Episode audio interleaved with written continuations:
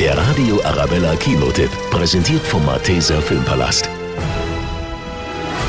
Elias M. Barek ist einer der beliebtesten und erfolgreichsten Schauspieler in Deutschland. Mit seiner Paraderolle als Vertretungslehrer Seki Müller hat er sich vor allem in die Herzen der Teenies gespielt. Auch bei der Premiere von Fuck You Goethe 3 herrschte Ausnahmezustand am roten Teppich.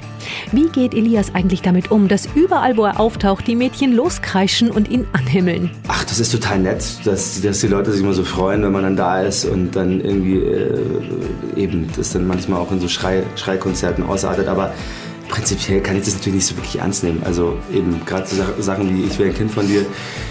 Ich weiß, es ist auch aus deren Sicht nicht wirklich ernst gemeint. Also wenn ein 14-Jähriger mir sowas ins Ohr ruft, ähm, dann muss ich das auch wirklich ignorieren. Alles andere wäre weird. Neben all den coolen Sprüchen und den abgefahrenen Situationen gibt es aber auch ernstere Momente im Film. Ich finde es gut, dass gerade im dritten Teil wieder ähm, vor allem die, die, die Themen be be bearbeitet werden, die, die so Schüler oder Jugendliche betreffen. Also Leistungsdruck, Mobbing in der Schule, ähm, Existenzängste, die Furcht davor, dass nichts aus einem wird oder auch die Frage danach, was, was aus einem später wird. Und genau das bearbeitet der Film diese Themen, bleibt aber dennoch genauso witzig und schlagfertig wie die anderen beiden Teile.